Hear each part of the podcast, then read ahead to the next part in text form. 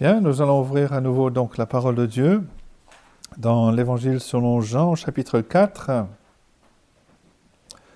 Et nous continuons notre série des rencontres avec Jésus. La deuxième rencontre, elle se fait avec la femme samaritaine au bord du puits. Je crois que Jean-Claude a prêché sur ce passage il n'y a pas si longtemps que ça. Ou alors c'est moi qui. Mais c'est pas grave. il y a longtemps, d'accord. Bien. Alors c'est simplement, ça m'est revenu. Et on va lire les versets, donc Jean chapitre 4, on va lire les versets 1 à 42.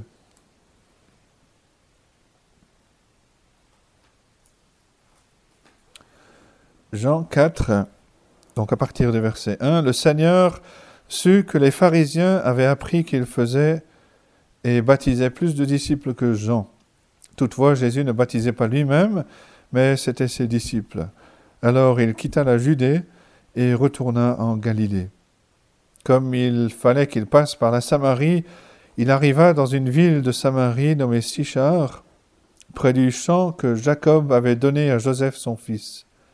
Là se trouvait le puits de Jacob. Jésus, fatigué du voyage, était assis au bord du puits. C'était environ la sixième heure. Une femme de Samarie vint puiser de l'eau. Jésus lui dit Donne-moi à boire, car ses disciples étaient allés à la ville pour acheter des vivres. La femme samaritaine lui dit Comment toi, qui es juif, me demandes-tu à moi à boire à moi qui suis une femme samaritaine? Les Juifs, en effet, n'ont pas de relation avec les Samaritains. Jésus lui répondit, Si tu connaissais le don de Dieu et qui est celui qui te dit Donne-moi à boire, tu lui aurais, donné, aurais toi-même demandé à boire et il t'aurait donné de l'eau vive. Seigneur, lui dit la femme, tu n'as rien pour puiser, et le puits est profond. D'où aurais-tu donc cette eau vive? Es-tu plus grand que notre père Jacob, qui nous a donné ce puits et qui en a bu lui-même, ainsi que ses fils et ses troupeaux.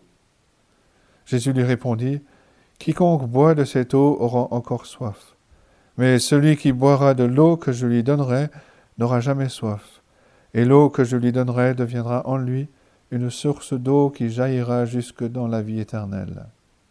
La femme lui dit, Seigneur, donne-moi cette eau, afin que je n'aie plus soif, et que je ne vienne plus puiser ici. Va, lui dit Jésus, appelle ton mari et viens ici. La femme répondit, Je n'ai point de mari. Jésus lui dit, Tu as eu raison de dire, Je n'ai point de mari, car tu as eu cinq maris, et celui que tu as maintenant n'est pas ton mari. En cela tu dis vrai. Seigneur, lui dit la femme, je vois que tu es prophète. Nos pères ont adoré sur cette montagne, et vous dites, vous, que le lieu où il faut adorer est à Jérusalem. Femme, lui dit Jésus, crois-moi, l'heure vient où ce ne sera ni sur cette montagne ni à Jérusalem que vous adorerez le Père. Vous adorez ce que vous ne connaissez pas. Nous, nous adorons ce que nous connaissons, car le salut vient des Juifs. Mais l'heure vient, et elle est déjà venue, où les vrais adorateurs adoreront le Père en esprit et en vérité car ce sont là les adorateurs que le Père demande. Dieu est esprit, et il faut que ceux qui l'adorent l'adorent en esprit et en vérité. La femme lui dit, Je sais que le Messie doit venir, celui qu'on appelle Christ. Quand il sera venu, il nous annoncera toutes choses. Jésus lui dit, Je le suis, moi qui te parle. Là-dessus arrivèrent ses disciples qui furent étonnés de ce qu'il parlait avec une femme. Toutefois, aucun ne lui dit, aucun ne dit, que demandes-tu ou de quoi parles-tu avec elle? Alors la femme, ayant laissé sa cruche, s'en alla dans la ville et dit aux gens Venez voir un homme qui m'a dit tout ce que j'ai fait. Ne serait-ce point le Christ? Ils sortirent de la ville et ils vinrent vers lui. Pendant ce temps, les disciples le pressaient de manger, disant Rabbi, mange. Mais il leur dit J'ai à manger une nourriture que vous ne connaissez pas. Les disciples se disaient donc les uns aux autres Quelqu'un lui aurait-il apporté à manger?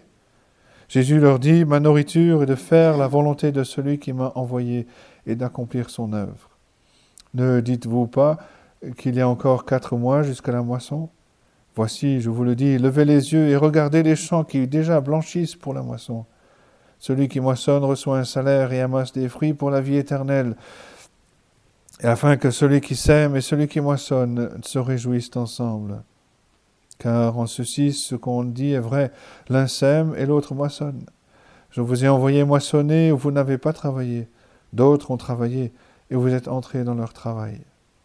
Plusieurs Samaritains de cette ville crurent en Jésus à cause de cette déclaration formelle de la femme. Il m'a dit tout ce que j'ai fait. Aussi, quand les Samaritains vinrent le trouver, ils le prièrent de rester auprès d'eux, et il resta là deux jours. Un beaucoup plus grand nombre crurent à cause de sa parole. Et il disait à la femme, Ce n'est plus à cause de ce que tu as dit que nous croyons, car nous l'avons entendu nous-mêmes, et nous savons qu'il est vraiment le Sauveur du monde. Donc nous continuons notre série sur euh, les rencontres avec Jésus. Et la première rencontre, nous l'avons vu la semaine dernière, était avec Nicodème, premier mot pour les enfants. Nicodème, nous avons vu que c'était un homme orgueilleux, religieux, un homme avec euh, une grande instruction, euh, et pourtant qui ne connaissait pas ce que l'Ancien Testament disait, un homme avec un certain pouvoir et qui pensait apporter quelque chose à Jésus. Il vient vers Jésus en disant, nous savons que tu es un homme, que tu es un envoyé, un prophète, un envoyé euh, de Dieu. Mais Jésus euh, le coupe dans son élan et lui dit qu'en fait, il ne savait pas, il ne connaissait pas même l'Ancien Testament. L'Ancien Testament, comme nous l'avons vu, qui parlait et qui parle, pardon, de la nouvelle naissance, une chose indisponible pour euh, connaître, pour entrer dans le royaume de Dieu. Mais même Nicodème n'avait pas compris cela. Et Jésus lui annonce l'importance, la, nécessité de la nouvelle naissance. Il faut que l'homme naisse de nouveau pour entrer dans le royaume de Dieu. La deuxième rencontre, donc, est ici en Jean chapitre 4 avec une femme euh, samaritaine. Il est déjà simplement intéressant de noter que euh, euh, cette rencontre elle-même est quelque chose d'exceptionnel. Comme les disciples lui-même, nous lisons au verset 27, étaient étonnés de ce qu'il parlait avec une femme. la, la, le statut de la femme à l'époque était euh, très bas euh, euh, et avait un rôle qui était très limité, mais Jésus va montrer qu'elle a toute sa place et les auteurs aux Épîtres nous rappellent que même s'il y a des responsabilités différentes accordées à l'homme et à la femme, en Christ, nous avons les mêmes privilèges, les mêmes euh, bénédictions. Nous prenons part au même salut. Nous avons les mêmes euh, bénédictions, les mêmes privilèges. En plus, c'est une femme samaritaine. Une femme, euh, les Samaritains étaient, comme Jean nous le rappelle, les Juifs, verset 9, les Juifs, en effet, n'ont pas de relation avec les Samaritains. Les Samaritains étaient méprisés. Euh, étaient euh, considérés comme des, personnes de seconde classe. Euh, mais Jésus s'arrête, il parle avec cette femme. Et cette femme dont la vie, comme on va l'apprendre, parle de scandale, de honte. Mais voilà Jésus qui s'installe auprès du puits euh, qui vient euh, s'installer, prendre place euh, à cet endroit où cette femme vient chercher de l'eau.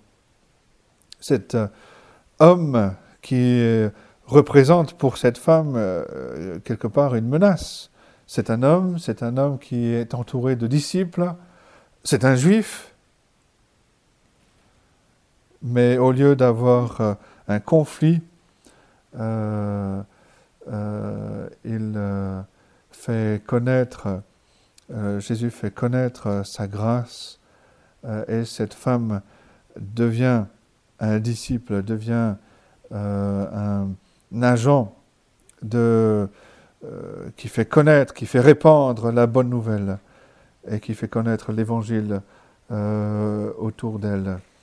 Euh, un commentateur dit, cette femme qui vit dans la disgrâce devient un agent de la grâce de Dieu. Tout d'abord, premier point, les personnes impliquées, tout d'abord, bien sûr, la femme, deuxième mot pour les enfants, la femme samaritaine euh, elle sort, euh, nous l'avons lu, elle sort seule, elle sort vers midi, euh, c'est-à-dire vers la sixième heure, à un, moment où il fait le plus chaud dans la journée. C'est pas l'heure à laquelle on sort normalement pour, pour chercher de l'eau. mais, comme j'ai dit, cette femme, Jésus va la reprendre à ce sujet, cette femme vit euh, une vie de scandale. Elle vit avec un homme qui, avec lequel elle n'est pas mariée. Elle a eu cinq maris euh, auparavant. Et à cause de cette euh, vie de scandale, elle n'est pas acceptée par les autres. Et elle est rejetée. Et de ce fait, elle cherche, elle doit puiser, venir chercher de l'eau à un moment où il n'y a pas, il n'y a personne d'autre. C'est-à-dire à midi.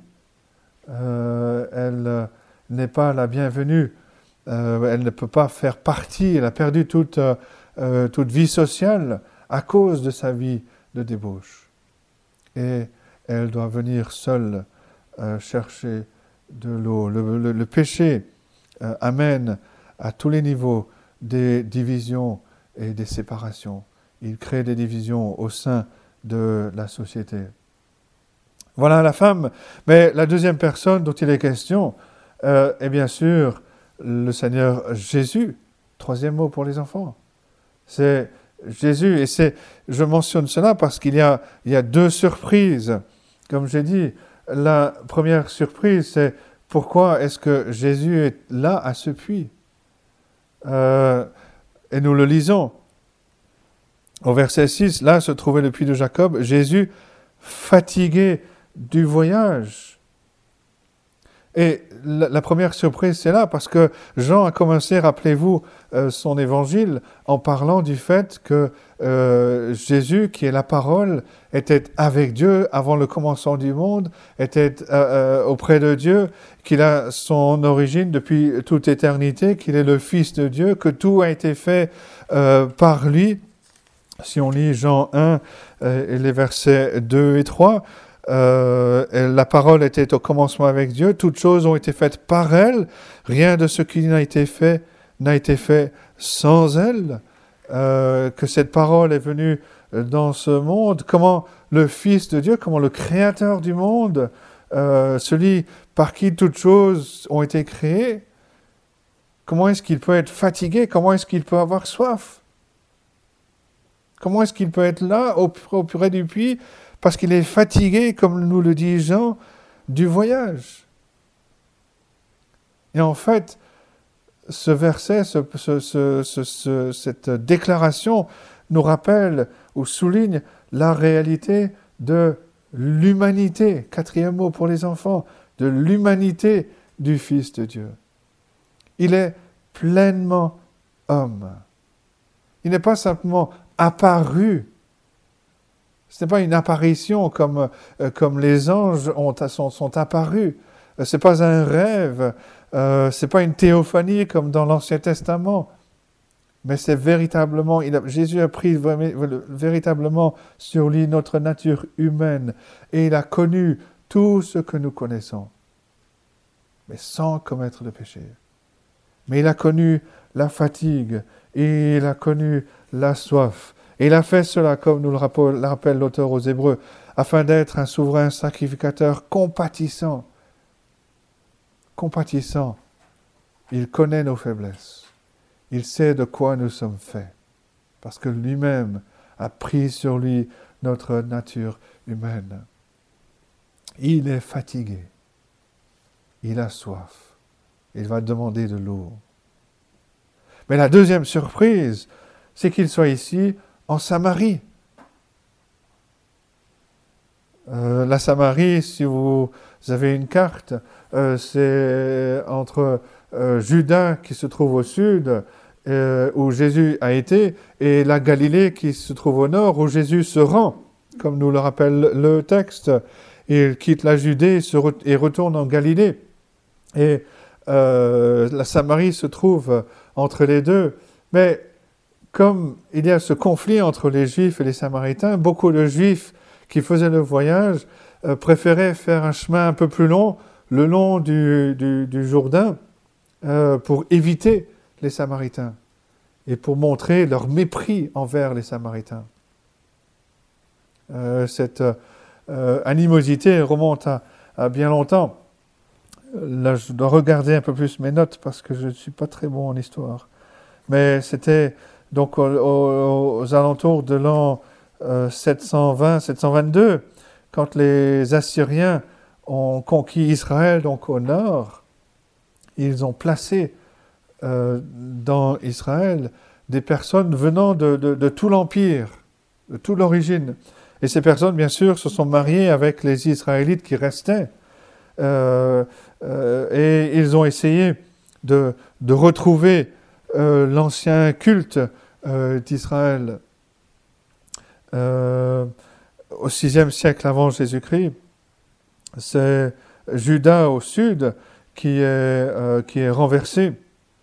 Mais le peuple va y retourner euh, quelques décennies après. donc le, le, territoire ne va pas être rempli par des personnes étrangères comme le nord l'a été. Et donc Judas n'a pas été transformé comme Israël au nord l'a été. Et on lit cela, par exemple, dans les livres d'Esdras et euh, de Néhémie. Et on trouve, par exemple, même quand il commence la reconstruction du temple de Jérusalem, euh, qu'il n'accepte pas l'aide des, des, Samaritains, de ceux qui vivent dans le pays. Les Samaritains ont alors bâti leur propre temple sur le mont euh, Garizim, près du puits de Jacob. Et ils ont développé leur propre culte. Il y a toujours eu des tensions entre les Juifs et les Samaritains, et en particulier au deuxième siècle avant Jésus-Christ, lorsqu'un roi juif a détruit ce temple euh, donc, euh, qui se trouvait sur le mont Garizim. Les Juifs considéraient les Samaritains comme étant impurs et parler à une femme samaritaine était quelque chose de vraiment méprisable. Et on retrouve cela dans cette rencontre de Jésus avec la femme samaritaine. Il est près du puits quand la femme euh, arrive et lui demande de l'eau et euh, la femme lui répond Comment toi, qui es juif, me demandes-tu à moi à boire à moi qui suis une femme samaritaine. Les gens précisent, les Juifs en effet n'ont pas de relation avec les Samaritains. Les sept femmes savaient, qu'il y avait cette animosité entre les deux nations, savaient que si un Juif partageait quelque chose avec un Samaritain, il devenait impur selon la loi euh, juive.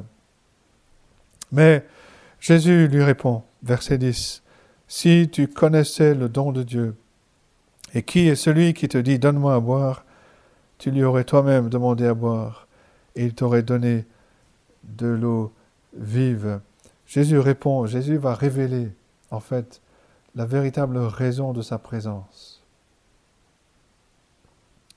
Le fait qu'il soit près du puits révèle d'une part son humanité, mais révèle aussi qu'il est le Sauveur. Cinquième mot pour les enfants. Il est le Sauveur. Il est venu sauver les siens. Jésus est venu trouver cette femme et c'est la même euh, raison qu'il a fait venir dans ce monde. Luc 19, 10, par exemple, dit Le Fils de l'homme est venu chercher et sauver ce qui était perdu. Et c'est exactement la raison pour laquelle il se trouve en Samarie, à ce moment-là, pour chercher et sauver cette femme. Voilà la rencontre. Mais voilà, voilà pour première les personnes. Jésus, cette femme et le Seigneur Jésus. Deuxièmement, la rencontre. Comme j'ai dit, cette femme est sortie à midi, sixième mot pour les enfants. Elle est sortie à midi, elle est sortie seule parce que les autres ne l'acceptaient pas. Mais ce que l'on remarque dans la, euh, les propos, les, l'attitude du Seigneur Jésus-Christ envers elle, c'est qu'il considère cette femme avec dignité. Malgré sa vie de débauche, malgré sa vie de, de, péché, de, de péché, malgré son passé, malgré son présent, malgré même ses origines, on pourrait dire, il considère cette femme comme une personne. Et il la traite comme une personne. Il parle avec elle, même si cela pouvait choquer, même si cela pouvait étonner. Il parle avec elle. Et ce qui était aux yeux des hommes une situation euh, méprisable, euh, un juif parlant à une femme non juive, euh, cette situation en fait est devenue un moment de grâce. Septième mot pour les enfants. Un moment de grâce. Et Jésus commence par poser une question. Et en fait, cette question va ouvrir tout un échange, toute une interaction, tout va, créer une relation entre elle et lui. Il utilise la situation présente dans laquelle il se trouve, il a soif, mais il va parler de réalité spirituelle. Et il le fait à plusieurs fois. Rappelez-vous, par exemple, quand il a nourri euh, toute une foule, il va ensuite parler du fait qu'il est lui le pain de vie. Et ici, il parle, il fait le parallèle entre la soif physique et, euh, de la réalité de la soif de l'âme. La, la, voilà la rencontre. Maintenant, troisièmement, les propos de Jésus. Il commence au verset 10, Si tu connaissais le don de Dieu. Et le problème de cette femme, en fait, c'est le même problème que le monde, euh, que le monde a aujourd'hui. C'est que le monde ne sait pas que Dieu offre le salut en Christ. Le problème est celui de l'ignorance. Huitième mot pour les enfants. C'est l'ignorance. Beaucoup de personnes euh, euh, pensent, quand elles pensent à Dieu, soit euh, ne veulent pas admettre son existence, soit considèrent Dieu avec un certain ressentiment, un peu comme cette femme considérait le Seigneur Jésus, parce que Dieu condamne, parce que Dieu est un juge. Et donc, le monde euh, qui, sait, intérieurement, l'homme sait que Dieu existe, parce que Dieu a placé en l'être humain la notion de l'éternité, la notion de l'existence de Dieu. Dieu sait, il cherche à, soit écraser cette, cette, cette voix qui lui dit que Dieu existe et qu'un jour il devra lui rendre compte. Et, l'homme sait que il y aura une condamnation. Et Dieu va, et l'homme, le monde va s'opposer à Dieu, à ce juge qui, condamne. Mais en faisant cela, l'homme ignore, l'homme passe à côté, l'homme ne sait pas que euh, Dieu fait un don en Christ. Et Jésus va diriger les regards de cette femme justement vers ce don. Il parle d'eau vive. Il dit, si tu connaissais le don de Dieu, verset 10, et celui qui te dit, donne-moi à boire, tu lui aurais toi-même demandé à boire et il t'aurait donné de l'eau vive. Alors c'est une expression euh, qui était déjà connue euh, à l'époque et qui était décrite pour, euh, qui est utilisée pour décrire de, de, de, l'eau qui, qui coulait plutôt que de l'eau qui stagne. Euh, euh, donc de l'eau qui était meilleure que l'eau de ce puits de, Jacob. Et c'est ainsi que la femme l'a compris, bien sûr, puisque la femme répond au, au, verset 11, elle dit, Seigneur, lui dit la femme, tu n'as rien pour puiser et le puits est profond. D'où aurais-tu donc cette eau vive? Es-tu plus grand que notre père Jacob qui nous a donné ce puits, qui en a bu lui-même, ainsi que ses fils et ses troupeaux? Pour elle, c'est la même réaction qu'avec Nicodème. Elle ne voit pas plus loin que, le plan physique. Qui est cet homme? Qui est, qui est cet homme? Est-ce qu'il est plus grand que, que Jacob? Et Jésus va répondre avec cette déclaration merveilleuse, Quiconque boit de cette eau aura, aura encore soif, mais celui qui boira de l'eau que je lui donnerai n'aura jamais soif. Et l'eau que je lui donnerai deviendra en lui une source d'eau qui jaillira jusque dans la vie éternelle. Jésus compare l'eau de ce puits de Jacob avec la source spirituelle qu'il offre. La, personne qui boira de l'eau de ce puits aura toujours soif, aura toujours des désirs qui ne seront jamais satisfaits. Et c'est la réalité. Le monde, euh, les hommes, les femmes, les enfants euh, ont, soif. Et ce que le monde offre ne peut étancher cette soif. C'est pour ça euh, que l'on court après les richesses, que l'on court après la renommée, que l'on court après le plaisir, que l'on court, que l'on court après la connaissance, après euh, la, nouveauté. Pourquoi? Parce qu'il y a un vide, un vide que l'on essaye de combler, qu'on n'arrive pas à combler. L'âme a soif, neuvième mot pour les enfants. Elle a soif. Il y a quelque chose chez l'être humain qui n'a pas obtenu satisfaction, qui n'est pas rassasié. et la soif, c'est quelque chose de terrible. Ça fait mal. C'est très difficile à vivre. On peut se passer de nourriture pendant, pendant très longtemps, mais on ne peut pas se passer de, de, de l'eau. On a besoin de, boire. Et toutes les citernes du monde ont le panneau sur lequel il est écrit Quiconque boit de cette eau aura encore soif. Et ça, le monde ne voit pas. Et il boit de, de, ces citernes, mais il a toujours soif. Notre âme a soif. C'est une soif qui est spirituelle. Et les sources naturelles ne peuvent pas étancher cette soif.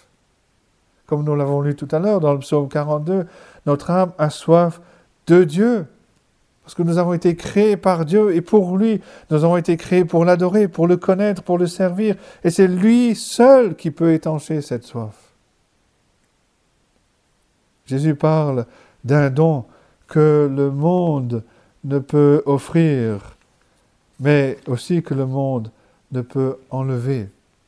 Et il l'utilisera, il le parlera de différentes manières. Par exemple, au chapitre 10 de cet évangile et au verset 10, il dit Je suis venu afin que les brebis aient la vie et qu'elle l'ait en abondance. Qu'elle l'ait en abondance. Et euh, Jésus vient et il n'offre pas une série de règles à suivre. Il n'offre pas une série de lois à observer. Il n'offre pas un programme politique. On va en entendre parler dans les semaines et les mois à venir avec les, élections municipales qui se présentent. Il ne, vient pas en, en créant une association. Non, il offre la vie et la vie en abondance, une source d'eau qui jaillira jusque dans la vie éternelle. la vie de Dieu dans le cœur de l'homme, comme le dira un puritain. Ce n'est pas une eau stagnante, mais une eau vive, dixième expression, dixième mot pour les enfants. Jésus parle d'eau vive.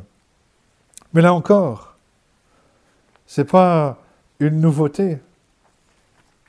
C'était déjà présent dans l'Ancien Testament.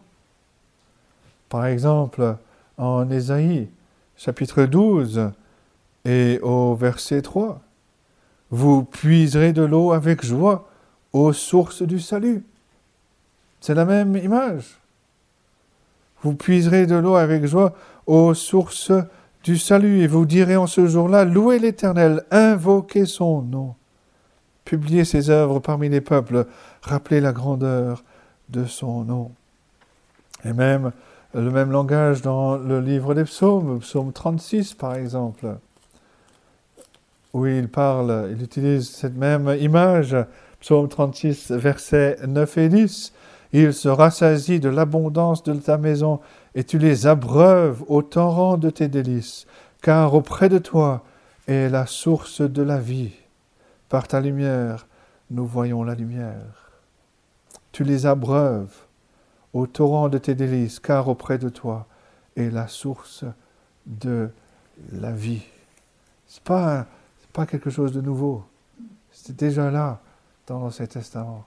Et Jésus vient et dit, je vous donne et je donne, le, je vous apporte l'eau de la vie. Comment, quatrième point, comment est-ce que cela est possible?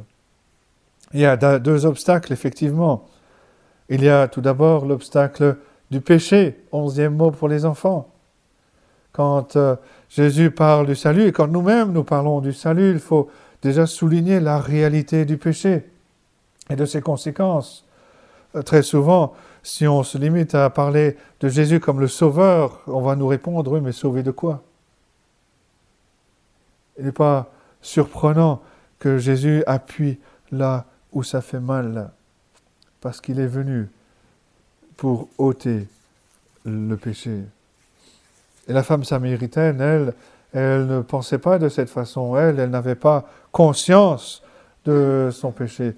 Et sa seule réponse au verset 15, c'est Seigneur, euh, pardon, Seigneur, donne-moi cette eau afin que je n'ai plus soif et que je ne vienne plus puiser ici. Difficile de savoir si il y a du, sarcasme dans ses paroles, certains le pensent. Mais pour elle, pour, reprendre une image, Jésus, en fait, euh, était simplement un plombier et pas le sauveur. Elle, elle voyait son besoin physique d'eau. Elle n'avait pas conscience que son vrai besoin était le pardon de ses péchés, une vie nouvelle. Elle ne voyait pas l'offre, elle ne comprenait pas l'offre de Jésus. Et Jésus va répondre, et cela va apporter un changement dans la discussion. Verset 16 à 18. Jésus lui dit, euh, euh, pardon, va, lui dit Jésus, appelle ton mari et viens ici. La femme répondit, je n'ai point de mari. Jésus lui dit, tu as eu raison de dire, je n'ai point de mari, car tu as eu cinq maris, et celui que tu as maintenant n'est pas ton mari. En cela, tu as dit vrai. Il y a un changement, une conviction ici. L'être humain doit se voir comme Dieu le voit, un coupable qui a transgressé la loi et qui transgresse encore la loi. Tout son péché, nous rappelle Paul en Romains 3, 23, tout son péché et sont privés de la gloire de Dieu. La conviction est nécessaire et c'est ce qui se passe ici au verset 19. Jésus lui dit, pardon, Seigneur, lui dit la femme, je vois que tu es prophète. Elle est touchée. Elle est convaincue, douzième mot pour les enfants. Elle, est touchée au cœur. Elle sait, elle est face à son problème. Elle sait qu'elle n'est pas en face d'un homme, d'un simple homme, mais en face de quelqu'un qui lui parle et qui, lui met, qui la met face à la réalité, face à son problème. Je sais que tu es prophète. Et elle change de sujet? Ou alors est-ce que à ce moment-là, elle se rappelle qu'il faut offrir des sacrifices à Dieu? Elle aborde, un autre, elle aborde euh, le, la, question qui est une question de controverse entre les Samaritains et les Juifs. Elle dit, mais nos pères, verset 20, nos pères ont adoré sur cette montagne. Et vous dites, vous, que le lieu où il faut adorer est à Jérusalem. Et là, c'est le deuxième obstacle. C'est l'ignorance, treizième mot pour les enfants. Il y a tout d'abord le péché, Jésus la met en face de la réalité. Va chercher ton mari. Je n'ai pas de mari. Euh, en cela, tu dis vrai. Mais tu as déjà eu, en as eu cinq, et celui avec lequel tu es, n'es pas, pas marié avec. Il la met en face de la réalité de son péché. Et le deuxième problème est l'ignorance. Cette, cette femme ignorait la, véritable foi. On lui avait enseigné, comme on a enseigné à tous les Samaritains, que c'était au mont Garizim euh, que l'on adorait Dieu. Et c'est, ce qu'elle dit à, Jésus. Elle dit, nous, on, adore Dieu ici. Euh, euh, les Samaritains n'acceptaient en fait que les cinq premiers livres de l'Ancien Testament, les cinq livres de Moïse. Ils n'acceptaient pas les autres. Ils rejetaient tous les autres. Et il rejetait en fait toute la révélation de Dieu que Dieu a faite à partir de, Josué, Juge, Ruth, Samuel et, les psaumes, etc. Mais la véritable adoration euh, de Dieu se fonde sur ce que Dieu dit dans sa parole, sur sa révélation. Et dans l'Ancienne Alliance, le centre était Jérusalem. Et euh, cette femme était dans l'ignorance totale, mais Jésus souligne ce point, Jésus souligne que Dieu avait révélé cela. Et dit, mais vous adorez ce que vous ne connaissez pas, nous, nous adorons ce que nous connaissons, car le salut vient des Juifs. Ça, c'est la réalité sous l'Ancienne Alliance. C'était ce que Dieu avait révélé. Le centre était Jérusalem. Mais le point important, c'est le suivant. C'est que Jésus n'est pas venu donner la victoire aux Juifs sur les Samaritains en disant oui, les Juifs ont raison. Non, il est venu sauver les Juifs et les Samaritains. Et il va parler de son œuvre au verset 23. L'heure vient, elle est déjà venue, où les vrais adorateurs adoreront le Père en esprit et en vérité, car ce sont là les adorateurs que le Père demande. La situation a changé. Le lieu n'est plus essentiel. Jérusalem n'est qu'une image. La réalité est en Christ. C'est lui, et nous l'avons chanté tout à l'heure, le chemin à Dieu. C'est lui qui est la vérité. C'est lui qui est la vie. Et on a un exemple ici pour nous dans notre témoignage personnel. Euh, il, le, Seigneur Jésus parle avec cette personne, avec cette femme, avec dignité, malgré euh, sa situation, malgré son passé, malgré ses origines. Euh, il utilise la situation pour parler de réalité spirituelle. Il confronte cette personne à la réalité du péché. Il faut que cette personne soit convaincue de son péché. Mais ensuite, il parle, euh, il aborde la question de l'ignorance. Cette personne ne sait pas et il parle de l'œuvre du salut.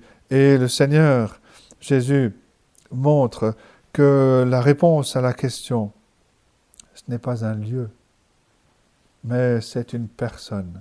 Quatorzième mot pour les enfants. C'est une personne. Il faut que ceux qui adorent, les vrais adorateurs, adoreront le Père en esprit et en vérité. Dieu est esprit, il faut que ceux qui l'adorent l'adorent en esprit et en vérité.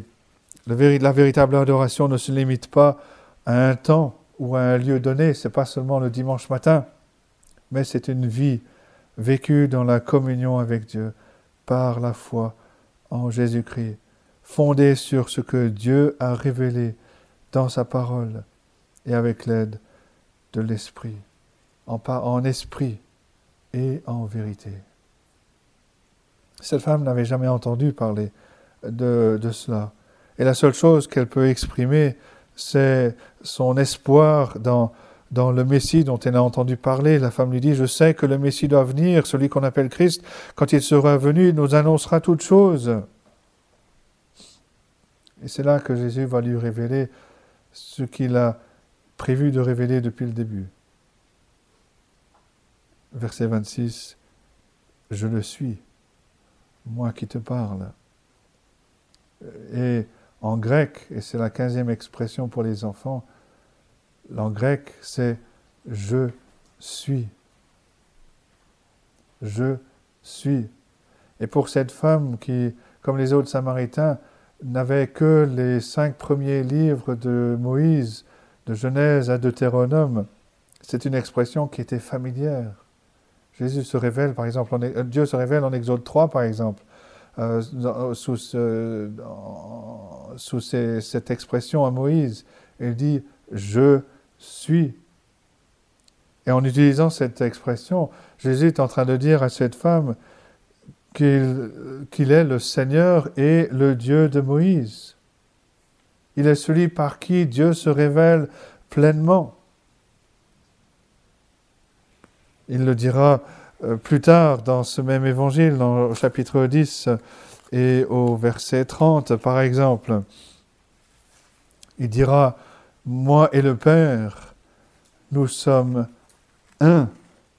Et 14, Jean 14, verset 9, il dit à Philippe, euh, il y a si longtemps que je suis avec vous et tu ne m'as pas connu, Philippe, celui qui m'a vu a vu le Père. Moi et le Père, nous sommes un. Et donc en utilisant cette expression, Jésus est en train de dire à cette femme et à, nous qu'il, que Dieu ne se révèle plus euh, seulement au mont Sinaï, qu'il ne se révèle plus euh, seulement à Jérusalem, il est le grand Je suis, qui est là assis au bord du puits et qui se révèle en Samarie. Il se révèle et il sauve.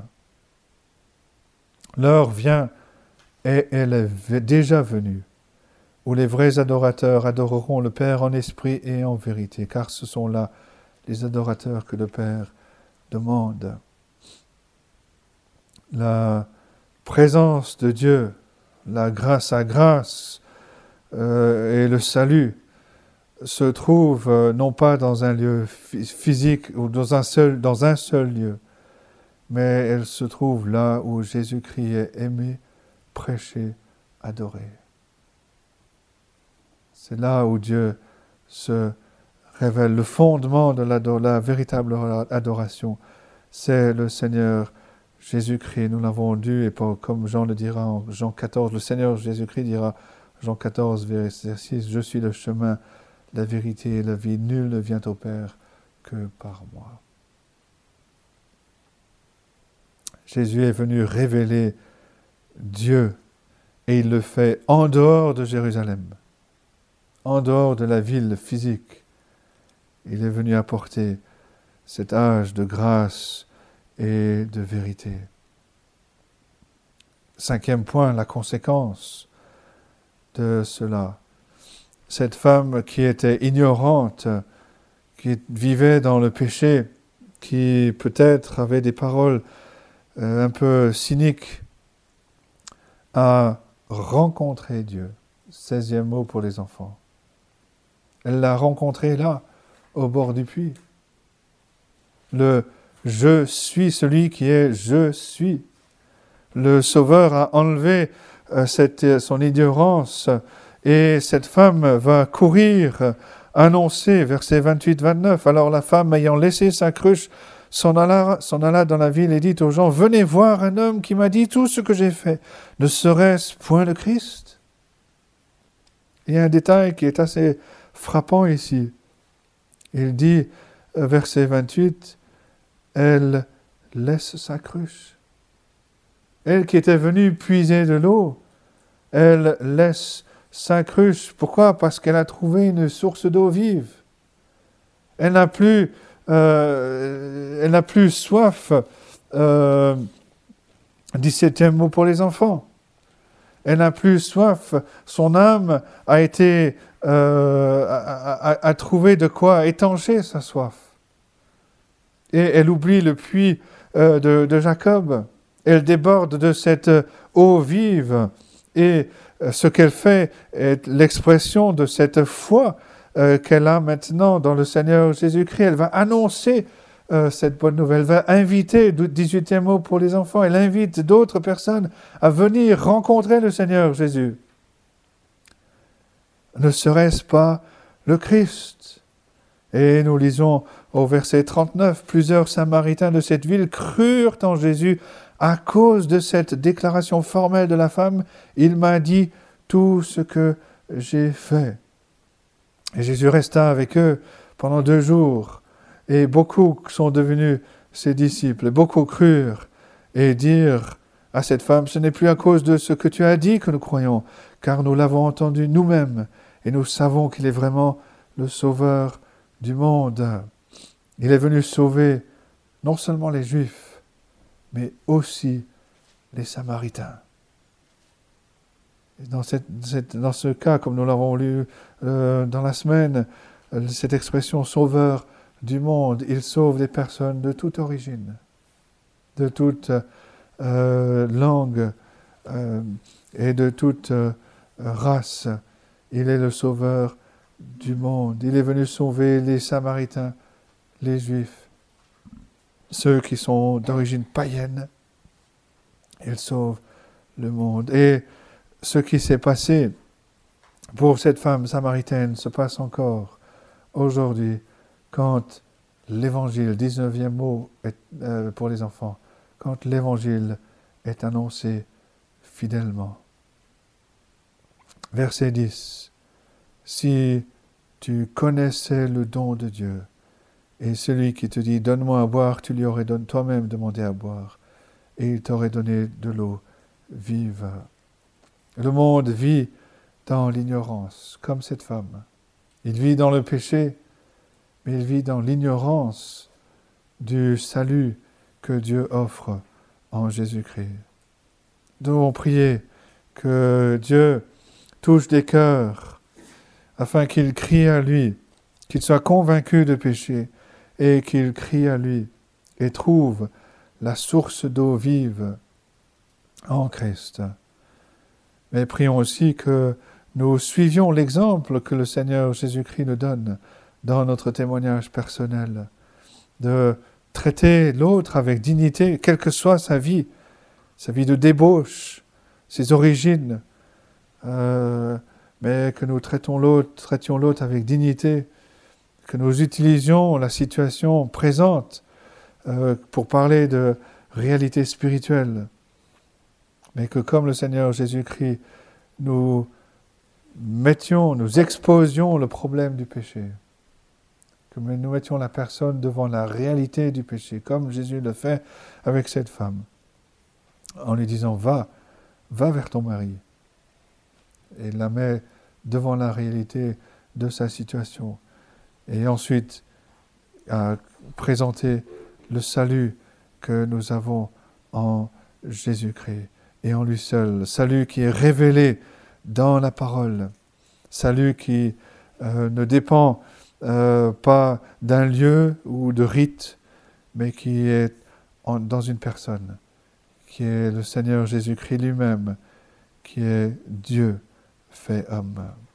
Que Dieu nous aide à saisir cela et qui nous aide aussi à intercéder pour qu'il fasse grâce envers d'autres et que d'autres, comme cette femme, soient convaincus de leur péché et trouvent en Jésus-Christ celui qui, euh, apporte euh, la réponse à la soif de l'âme et que ces personnes euh,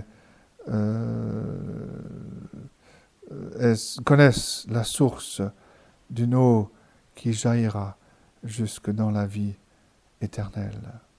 Que Dieu bénisse sa parole à nos cœurs ce matin. Amen.